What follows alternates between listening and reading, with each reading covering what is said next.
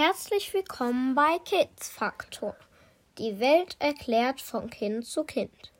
Vor ein paar Tagen haben wir euch zwei der sieben Weltwunder der Antike vorgestellt und euch eingeladen, die anderen Sehenswürdigkeiten aus dem uralten Reiseführer zu erforschen.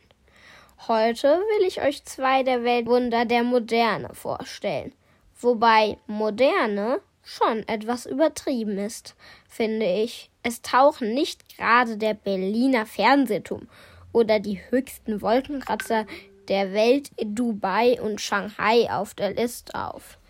Drei der modernsten, äh, modernen Weltwunder sind Städte aus dem Mittelalter, die an besonders extremen Orten entstanden oder eine besondere Geschichte und Architektur besitzen.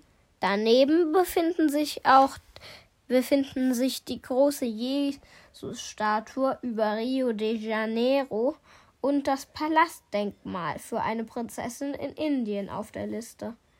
Alles beeindruckend, aber alles nichts gegen die zwei Weltwunder, von denen ich heute berichten werde. Zum einen wäre da das Kolosseum in Rom, ein riesiges Theater, das im ersten Jahrhundert nach Christus entstand. Die Römer haben damals nur acht Jahre gebraucht. Wirklich schneller sind wir heute trotz modernster Technik auch nicht. Für 400 Jahre war das Kolosseum in Betrieb, um vor allem Tier- und Gladiatorenkämpfe zu zeigen. Es bot dabei Platz für 50.000 Zuschauer, die dank eines sehr klugen Systems von Ein- und Ausgängen innerhalb kürzester Zeit hinein und hinaus gelangen konnten. Und auch darüber hinaus war das Kolosseum technisch in seiner Zeit weit voraus. So, konnten, so konnte die Bühne in der Mitte des Theaters komplett geflutet werden, um Seeschlachten nachzuspielen. Außerdem gab es ausfahrbare Sonnensegel zum Schutz der Zuschauer. Und alles war übrigens kostenlos für das römische Volk. Das noch fehlende letzte Weltwunder der Moderne ist die chinesische Mauer. Sie ist das Wahrzeichen von China.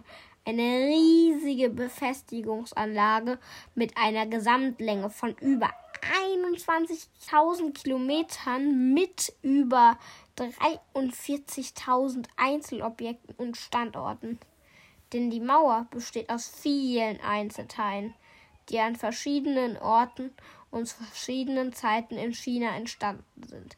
Erste Teile der Mauer wurden wahrscheinlich schon im 7. Jahrhundert vor Christus erbaut und bis ins 17. Jahrhundert nach Christus wurde sie immer wieder erweitert und umgebaut. Der Bau der Mauer dauerte also ein bisschen länger als der des Kolosseums.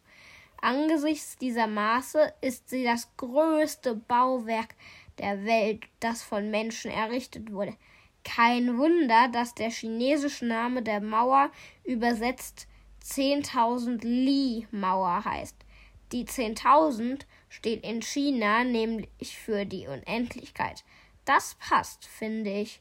Welches Weltwunder beeindruckt euch denn am meisten?